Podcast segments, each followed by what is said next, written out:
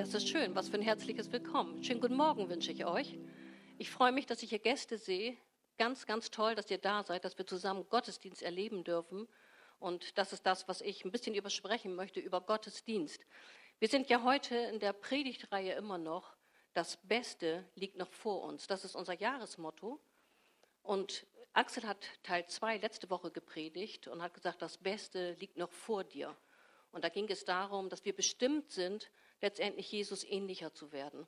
Und dass Gott für jeden von uns einen ganz besonderen Plan hat, ganz individuell für dich.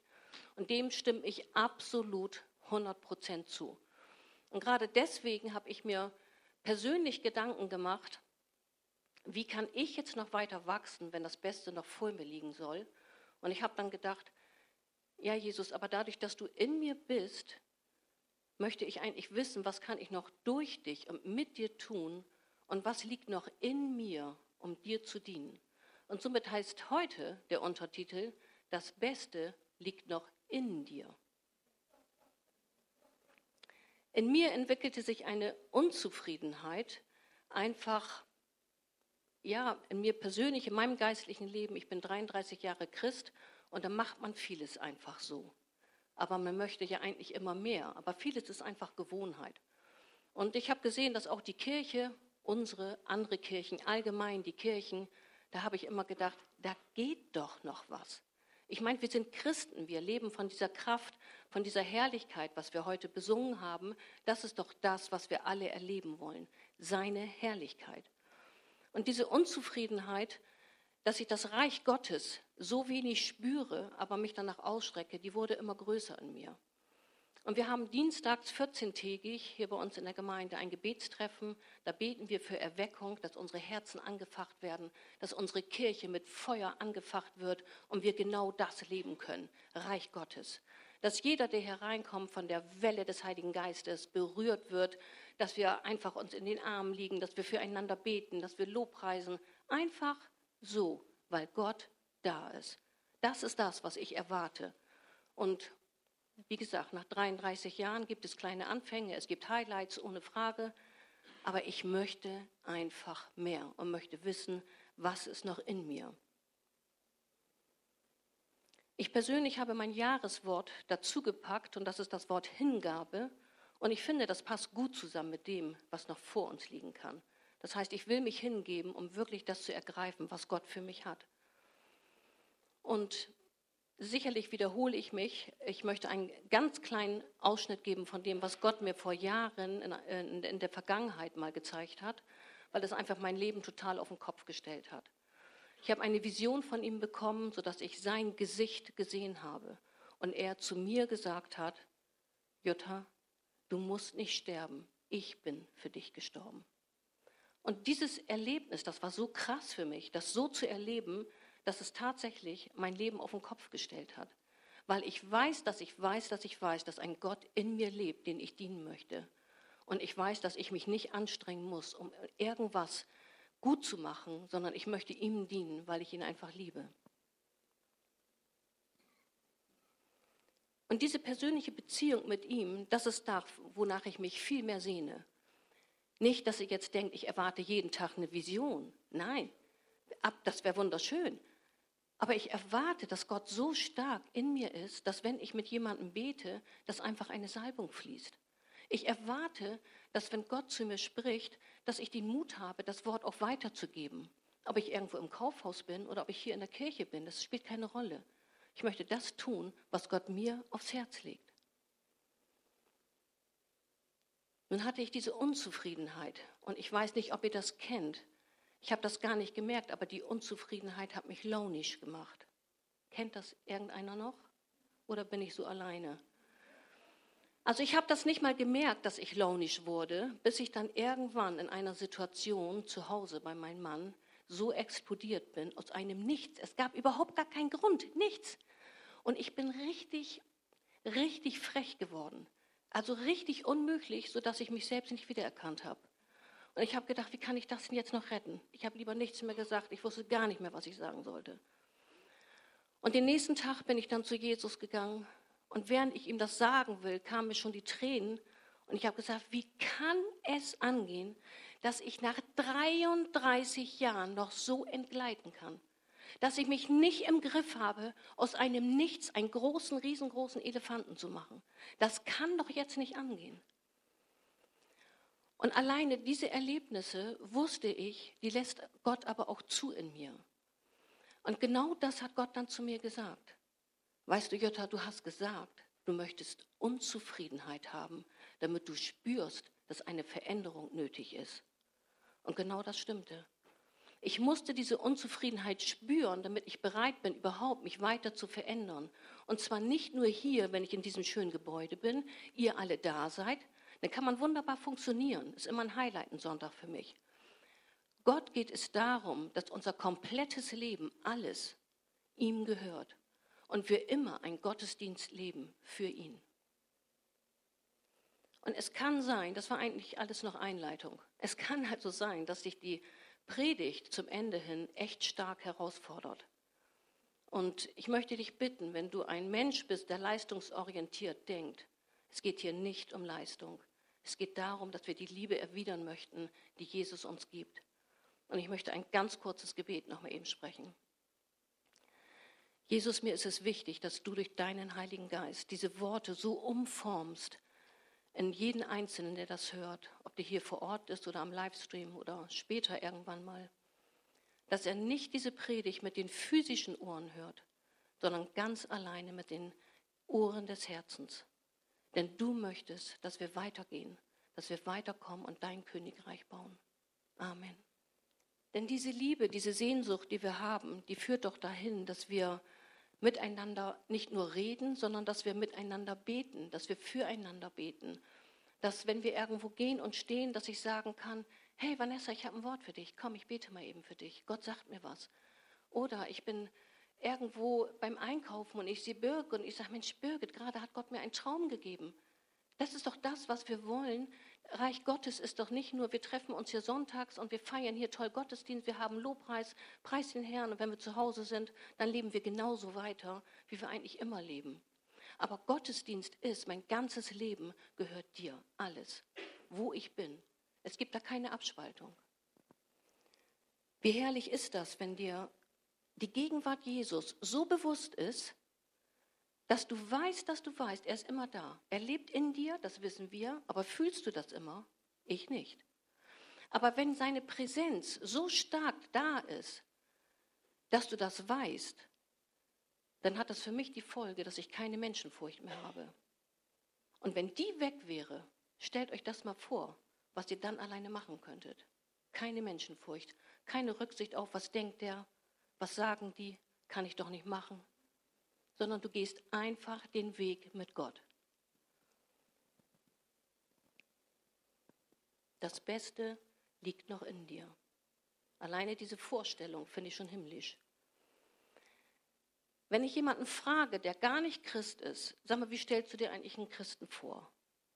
Und ich bin mit sehr vielen Menschen zusammen, die gar nichts mit Glauben am Hut haben. Und dann sagen die, also der soll schon sehr nett sein und hilfsbereit. Manche nehmen sogar das Wort barmherzig.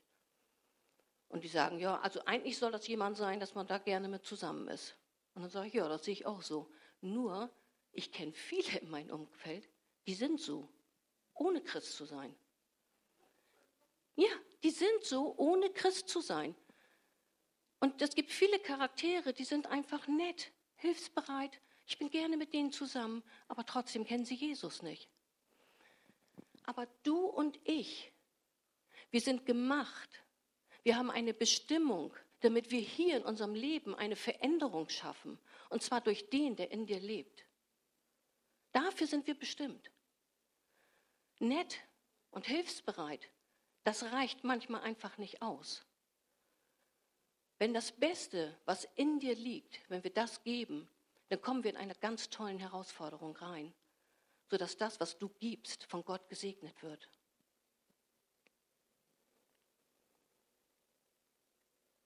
Und ich fange noch mal ganz unten bei der Basis an, von dieser Vision, wie Gott zu mir gesagt hat, Jutta, ich bin für dich gestorben. Weil das ist tatsächlich eine Offenbarung, die jeder haben sollte, der sagt, ich bin Christ.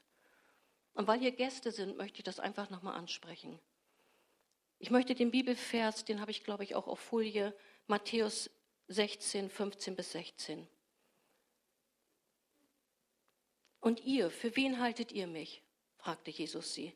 Da antwortete Simon Petrus, du bist der Christus, der von Gott gesandte Retter. Du bist der Sohn des lebendigen Gottes. Petrus kannte Jesus vorher nur als Sohn des Zimmermanns, als Jesus von Nazareth. Und Jesus selber hat dann gesagt, ein Mensch, aus menschlicher Sicht kannst du das nicht wissen, sondern mein Vater Gott hat dir das offenbart. Und darum möchte ich dich fragen, guck einmal kurz zurück an diesem Tag, wie du dich entschieden hast für Jesus Christus. Hast du diese Offenbarung gehabt, dass Jesus nicht nur einfach ein guter Mann ist, nicht nur einfach jemand, wo man jeden Sonntag über predigt, und du kommst nicht einfach nur, weil du denkst, ja, das ist alles gut, was ich da so höre. Da kann ich mit übereinstimmen. Das ist was völlig anderes, als Jesus, als den Christus, als den Sohn Gottes in seinem Herzen zu haben. Und das ist die Basis. Und nur mit dieser Basis fangen wir an, Jesus Christus als Fundament zu nehmen. Und nur auf diesem Fundament können wir letztendlich bauen, was für die Ewigkeit ist. Alles andere, was außerhalb des Fundamentes ist, ist nicht für die Ewigkeit. Wenn wir lebensverändert leben wollen, ist das der Beginn für ein kraftvolles, geniales und geisterfülltes Leben. Und ich denke, das wollen wir alle haben. Im 1. Korinther 3,11, das Fundament, das bei euch gelegt wurde, ist Jesus Christus. Niemand kann ein anderes legen. All unser Tun, all unser Handeln, alles, was du tust, sollte auf diesem Fundament sein. Und wie gesagt, auch ich baue immer da hinten noch mal weiter und hier noch ein bisschen aber das ist nichts für die Ewigkeit. Ist schön, aber nichts für die Ewigkeit. Denn in dieser Zeit ändert sich gerade so viel, ob es politisch ist, ob es der Krieg ist. Wir wissen überhaupt nicht, wo stehen wir, in zwei oder in drei Jahren. Und dann ist das so wichtig, dass du weißt, dass du jemanden, der Gott nicht kennt, diese Grundlagen erstmal sagen kannst. Hey, du brauchst eine Offenbarung, dass Gott einen Sohn hat, der für dich gestorben ist. Und das ist dein Fundament. Und wenn du da mit mir jetzt erstmal überein bist, dann möchte ich jetzt einen längeren Bibelvers legen, damit du weißt, aha, das sollen wir also leben, das sollen wir tun. Und das ist tatsächlich als Überschrift das ganze Leben ein Gottesdienst in Römer 12, 1 bis 2. Weil ihr Gottes reiche Barmherzigkeit erfahren habt, fordere ich euch auf, liebe Brüder und Schwestern, euch mit eurem ganzen Leben Gott zur Verfügung zu stellen. Seid ein lebendiges Opfer, das Gott dargebracht hat wird, das Gott dargebracht wird und ihm gefällt. Ihm auf diese Weise zu dienen ist der wahre Gottesdienst und die angemessene Antwort auf seine Liebe. Passt euch nicht den Maßstäben dieser Welt an, sondern lasst euch von Gott verändern, damit euer ganzes Denken neu ausgerichtet wird. Nur dann könnt ihr beurteilen, was Gottes Wille ist, was gut und vollkommen ist und was ihm gefällt. Und viele verbinden vielleicht Opfer, ich soll ein Opfer sein für Gott oder wir wollen Opfer geben für Gott. Viele verbinden das tatsächlich mit Geld, mit den Finanzen. Und das stimmt, das ist auch ein Teil davon. Also auch ich habe vor kurzem noch gesagt, wir wollen jetzt das Opfer einsammeln. Das hat man früher so gesagt, heute sagen wir Kollekte. Aber man sagte eben tatsächlich Opfer, weil das Neue Testament geht von den Zehnten tatsächlich aus, dass wir das Beste erstmal ihnen geben in unseren Finanzen. Und sonntags hat man dennoch einen draufgepackt. Man hat es Opfer genannt. Wie gesagt, heute ist es Kollekte. Aber das geht gar nicht nur um diese Finanzen. Es geht darum, dass du tatsächlich deine Gaben, deine Talente, deine Zeit vor allen Dingen einsetzt für Gott. Dass du Prioritäten setzt, um zu sagen, das, was ich lebe, möchte ich meine ganze Zeit, möchte ich Gott geben. Denn wenn Jesus zu dir spricht, das, was ich vorhin so ein bisschen angedeutet habe, egal wo du bist, wo du stehst, was du machst, egal was du hörst, Gottes Reden bewirkt eigentlich in uns ein Handeln. Denn das, was wir hören, sollen wir eigentlich umsetzen in einem Tun. Glaube ohne Werke gibt es gar nicht. Und das mag man eigentlich gar nicht gerne hören. Deswegen möchte ich die Herzensohren, dass die gehört werden. Es geht nicht darum, dass du Leistung bringst, sondern aus der Liebe heraus dienen darfst. Und das, was ich persönlich an, an Gaben und an Talente und an Finanzen einbringe, das mache ich so gerne, dass ich zu Gott gesagt habe, das ist überhaupt gar kein Opfer für mich. Das ist so eine Freude für mich, das zu tun. Und wenn der Tag noch fünf Stunden mehr hätte, dann würde ich sagen, ich würde jetzt gerne noch in der Cappuccino-Bar ein bisschen mit rumarbeiten und ich würde auch ganz gerne noch im Kinderdienst sein. Also mir macht das Dienen in keinster Weise irgendwas aus. Und ich habe dann genau in dieser Frage zu Jesus gesagt, aber wenn wir doch ein lebendiges Opfer sein sollen, ich bin ja überhaupt gar kein lebendiges Opfer, weil das tut mir in keinster Weise weh. Und, und frage ich dich, ich frage euch, versteht ihr das so, dass ein Opfer wehtun muss? Ich habe das so verstanden. Weil wie oft sagt man auch im Sprachgebrauch, äh, Sprachgebrauch, ja, ich opfer mich für dich, ich mache den Dienst für dich. Ja, also ein Opfer hat ja schon etwas damit zu tun, ja, ich mache etwas zusätzlich. Aber mein Dienen tut mir eben gar nicht weh. Ich mache es einfach gerne. Und ich glaube, ich persönlich stehe eben an diesem Punkt, dass Gott mich da herausfordern will und sagt, ich gehe mit dir nochmal neue Wege. Das hört sich herausfordernd an, denn ab 1.3. gehe ich in Rente. Und dann arbeite ich hier nur noch zehn Stunden. Und dann will ich mal gucken, was Gott dann noch für mich hat, was ich zusätzlich anderes, Neues machen kann, um wirklich mich herausfordern zu lassen von ihm. Glaube und Gehorsam werden an Aktivität gemessen, an dem, was wir tun. Alles an mir soll ein anhaltendes, herrliches, herrliches Opfer sein, damit Jesus verherrlicht wird. Und ich lese euch eine kurze Erklärung, was im alten Bund unter Opfer verstanden wurde. Wenn man im Levitikus, also 3. Mose, im ersten Kapitel liest, da stehen viele Erklärungen in meiner Bibel und da habe ich das rausgenommen. Das Hauptwort Opfergabe, hebräisch Kurban, ist mit dem Verb karaf verwandt, das sich nähern bedeutet. Ein Opfer war also eine Gabe, die die Menschen näher zu Gott bringen sollte, um seine Gegenwart zu genießen und von ihm gesegnet werden zu können. Das heißt, die ganzen Opfer, die im Alten Testament waren, ob das Brand- oder Heilsopfer, Sündopfer, Schuldopfer, alles, was das war, es wurde nicht geopfert, damit sie Gott gnädig stimmen, sondern es wurde geopfert, damit sie in der Nähe zu Gott wiederkamen. Das bedeutet ein Opfer. Und wenn du das gleichsetzt mit dem heutigen Bund, und wir sollen ein lebendiges Opfer sein, dann bedeutet der Umkehrschluss, wenn du tatsächlich für Gott da bist und dienst, dann hast du seine Nähe dir gewiss. Und Gott selbst nimmt dieses Opfer an, und das kann man wunderbar lesen im 3. Mose 9,24. Da erschien der Herr in seiner Herrlichkeit dem ganzen Volk. Feuer ging von ihm aus. Er verzehrte das Brandopfer und die Fettstücke auf dem Altar. Als die Israeliten das sahen, jubelten sie und warfen sich voller Ehrfurcht zu Boden. Das Feuer des Brandopferaltars ist das, was von Gott gekommen ist. Sie haben geopfert und Gott hat das Feuer dazugegeben. Das heißt, dadurch haben sie diese Nähe gespürt. Sie wussten, jetzt bin ich wieder mit Gott nah, ich bin wieder eins mit ihm. Und wenn ein Tier geopfert wurde im alten Bund, dann musste es makellos sein. Es musste das Beste sein.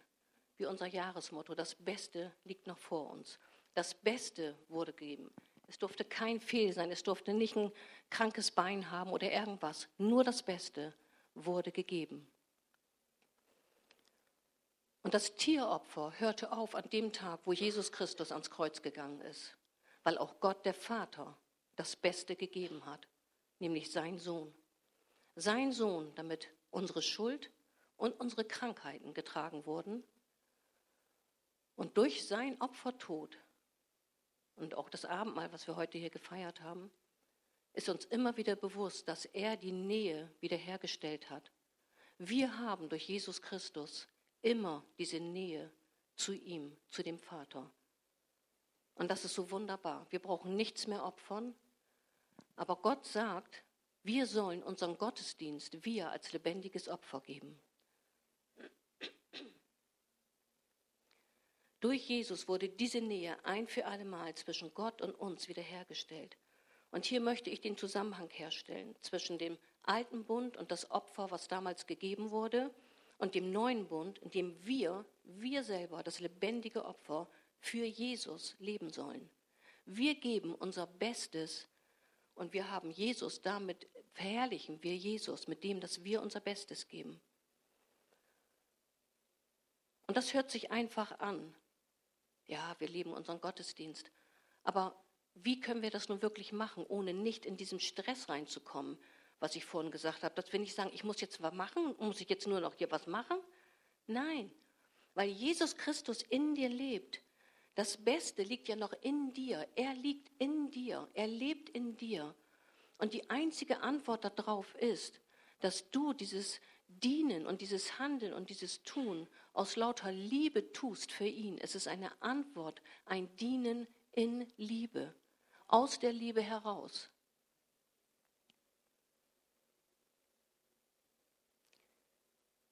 Die erste Liebe, die Jesus dir geschenkt hat, wird durch Handlungen immer wieder reaktiviert.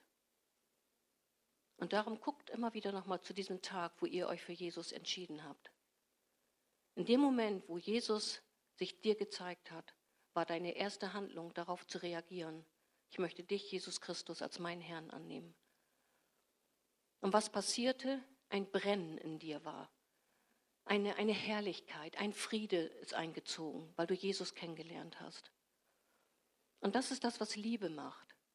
Das heißt, wenn du durch diese Liebe, die du für Jesus hast, anfängst zu handeln, den Gottesdienst zu leben, durch Handlung, wird diese Liebe immer wieder reaktiviert. Und das Feuer wird immer wieder neu in dir entfacht. Und das ist so wunderbar. Dieses Feuer, was anfängt zu brennen, weil du tatsächlich sagst, ich gehe noch mal ein Stück weiter. Ich werde ein lebendiges Opfer sein für Jesus. Und für einen Leidenschaftlichen brennt das innere Feuer und Umstände können ihn überhaupt gar nicht ermatten. Weil das ist dann ein Kreislauf in positiver Art und Weise. Du liebst Jesus und du handelst irgendetwas, du lässt dich herausfordern. Und weil du dich entschieden hast, ich werde das tun, Gott, wird Gott in dir das Feuer wieder entfachen. Und so brennst du praktisch immer für Jesus, ohne dass du aufhörst. Und das ist das, was andere Menschen sehen, wo sie dich wahrnehmen, wo sie sagen, sie ist wirklich anders, der ist wirklich anders. So stelle ich mir tatsächlich jemanden vor, der Gott liebt. In Hebräer 13, da gibt es ein ganzes Kapitel, da können wir wunderbar lesen, wie Christen leben sollen. Und ich habe nur so ein paar Sachen rausgeschrieben. Ich hatte mir das durchgelesen. Es gab tatsächlich 18 Punkte, die da stehen, wie wir als lebendiges Opfer leben sollten. Unter anderem, ja, die Nächstenliebe, die Gastfreundschaft, sorgt euch um verfolgte Christen, achtet die Ehe, seid nicht hinter dem Geld her. Und zum Schluss, das Wunderbare, es ist das Größte, wenn jemand seine ganze Hoffnung auf Gottes Gnade setzt.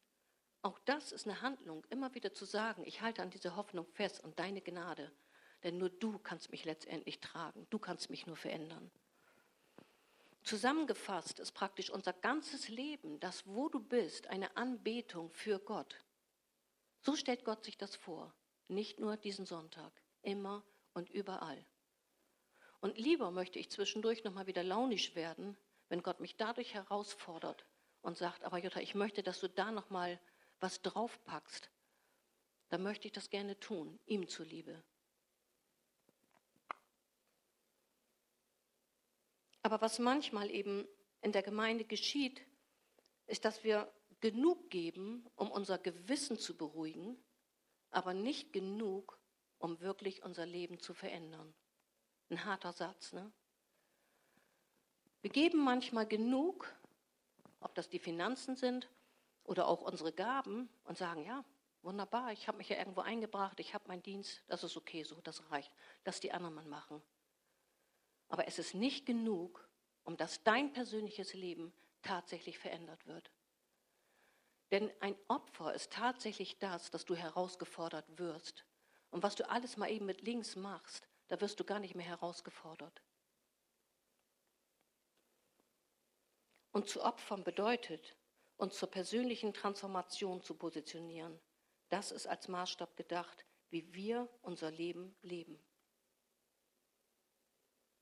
Ich könnte mir zum Beispiel vorstellen, dass wenn ich beim Einkaufen bin und ich sehe, dass vor mir eine, ein, ein Mann oder eine Frau ist, die ein paar Teile auf dem Band hat und merkt, hm, irgendwie kramt die im Portemonnaie rum, kann die das vielleicht nicht bezahlen?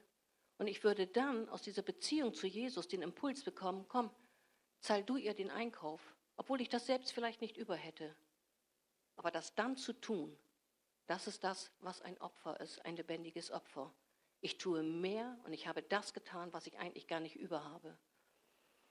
Oder wenn du zum Beispiel Zeit dir nimmst für ein Gespräch, weil dich jemand darum bittet, du selber aber sagst, ich muss dann was anderes absagen, weil ich eigentlich keine Zeit habe.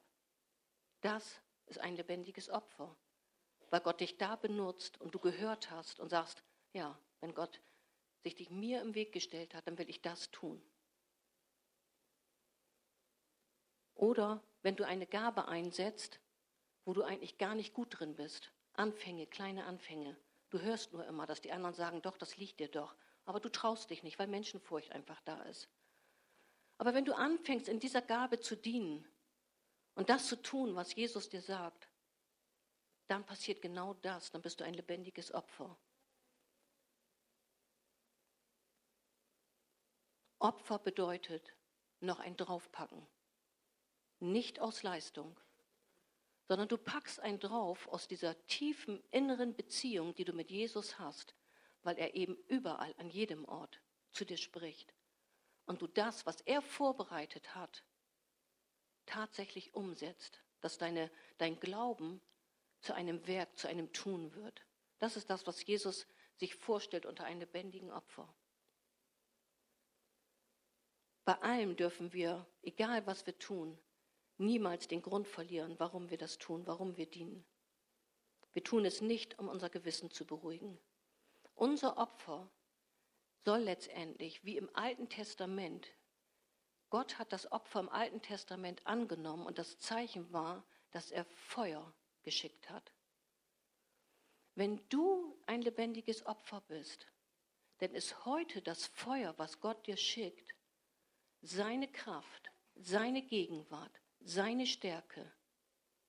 Wir nennen das auch Salbung. Das bedeutet, wenn du tatsächlich den Mut hast, von Claudia höre ich immer so schöne Geschichten und ich sehe dich gerade. Wenn Claudia nächstes Mal diesen Mut hat und sagt, junge Jutta, das war herausfordernd, aber beim nächsten Mal, wenn ich dann den Impuls habe, für meine hm, hm, hm zu beten, dann habe ich keine Menschenfurcht und ich werde das tun. Und ich garantiere dir, Claudia, dass in dem Moment Salbung fließt, weil du dich überwunden hast. Genau so ist das. Das, was wir immer tun, was uns leicht fällt, ist, ist, ja, das ist unsere Gabe, das ist unser Talent. Aber wir wollen ein lebendiges Opfer sein. Und ich sehne mich danach, diese Salbung zu haben. Nicht nur mal, nicht nur, oh, heute können wir den Heiligen Geist spüren. Ich möchte sie haben, immer und überall. Ich möchte benutzt werden von Gott.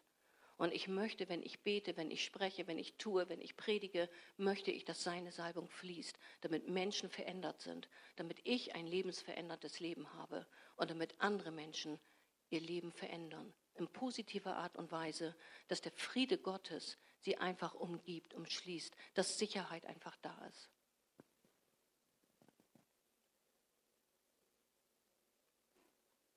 Das Beste liegt noch in dir.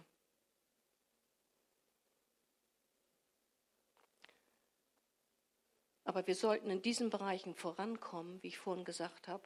In jedem Bereich, was wir grundsätzlich tun, da dürfen wir vorankommen, bis es uns etwas kostet. Und dann spürst du, jetzt muss ich tatsächlich was draufpacken, aber Gott wird das segnen. Und das ist auch bei dem Thema Gemeinschaft so. Manche kommen vielleicht nicht runter nach unten im Gemeinschaftsraum, weil sie sagen, ich sitze da immer irgendwie alleine. Setzt euch einfach zu. Oder wenn du erst alleine sitzt, tu es trotzdem. Gott wird das segnen, weil du dich überwunden hast, doch da zu bleiben. Gemeinschaft leben, das kostet manchmal was. Alles kostet etwas, wenn wir Gott so dienen wollen. Die Band darf schon mal auf die Bühne kommen. Aber weißt du, du darfst dich bei ihm sicher fühlen, weil Gott ist Gott und er lebt in dir. Und du bist unter dem Schutz seiner Flügel. Und die Fülle Gottes, seine Gegenwart, seine Einsicht, seine Weisheit, alles, was er hat, alles, wonach du dich sehnst, das ist das, was er uns zur Verfügung gestellt hat. Und ich möchte dich herausfordern, packe noch was drauf, wenn Gott dir sagt, mach es heute so, bleib doch mal da, geh da doch mal einen Schritt weiter. Sei offen, wenn Gott zu dir spricht. Denn alles, was du hörst von ihm, soll in einer Handlung umgewandelt werden. Und dadurch reaktivierst du diese Liebe, dieses Feuer in dir. Und wenn das Feuer brennt, dann wird dir nichts zu viel, weil du liebst es dann, für ihn da zu sein und zu dienen. Das Beste liegt noch vor dir. Und diese Sicherheit, dass er mit dir ist. Es gibt so viele Verse. Ich habe mir einen rausgesucht, Psalm 91, 4. Wie ein Vogel seine Flügel über die Jungen ausbreitet, so wird er auch dich stets behüten und dir nahe sein.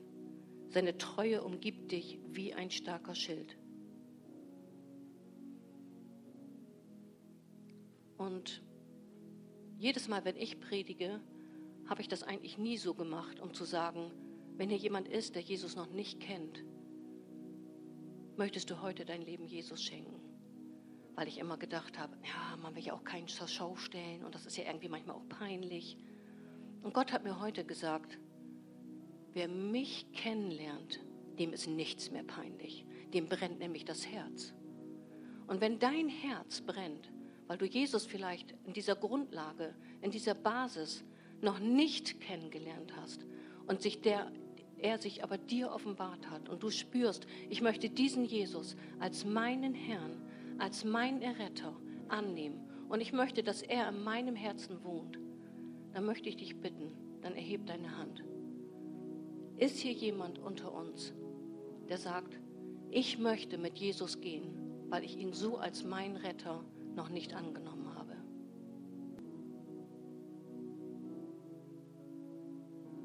freue mich, dass ihr alle Christen seid.